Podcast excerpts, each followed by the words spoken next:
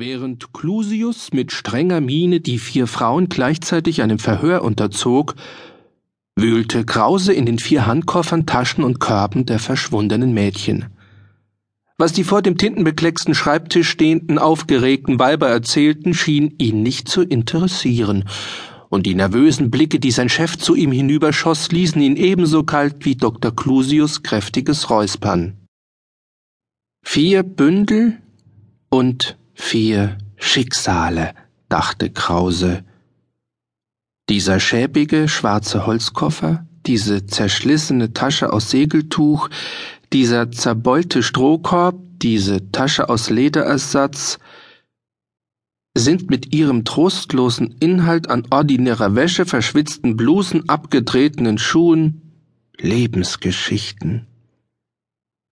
Die irdischen Reste armer, dummer Mädchen, die in ihrer irren Angst vor dem einsamen Alter und der ungestillten Gier nach Liebe, Zweisamkeit und Mutterschaft dem erstbesten Schurken auf den Leim gehen und sich bis zum letzten Augenblick voll süßen Sehnens von ihm irgendwo im Wald oder an einem öden Flussufer abschlachten lassen.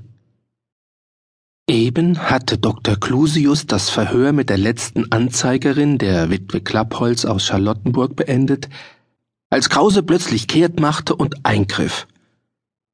Meine Damen, ich werde jetzt kurz alles das, was Sie mitgeteilt haben, rekapitulieren. Wiederholen, unterbrach ihn der Chef, der Fremdwörter nicht leiden mochte, mit hochgezogenen Augenbrauen. Also nicht rekapitulieren, sondern wiederholen, lächelte boshaft Krause. Zunächst das Fräulein Trude Müller, das bei Ihnen Frau Wendler gewohnt hat. Mittelgroß, schlank, hochdeutsch, mit Berliner Betonung, braune Haare à la Cleo de Merode, schöne Zähne, große Augen, deren Farbe sie nicht genau angeben können, ein auffallend hübsches und sympathisches Mädchen scheinbar verliebter Natur. Sie hat ihnen des Öfteren von ihrem Bräutigam erzählt. Diesen Bräutigam haben sie nur einmal gesehen, auch er machte auf sie einen trefflichen Eindruck und ist ein hübscher, blonder, bartloser Mann mit Kneifer.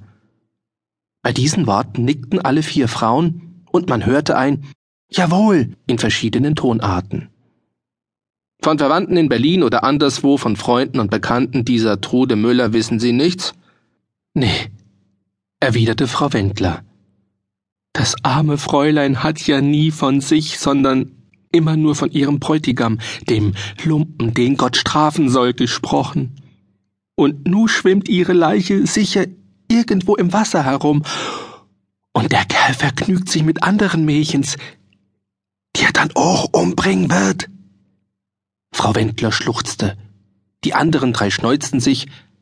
Kapott und Federhüte flogen aufgeregt auf und ab.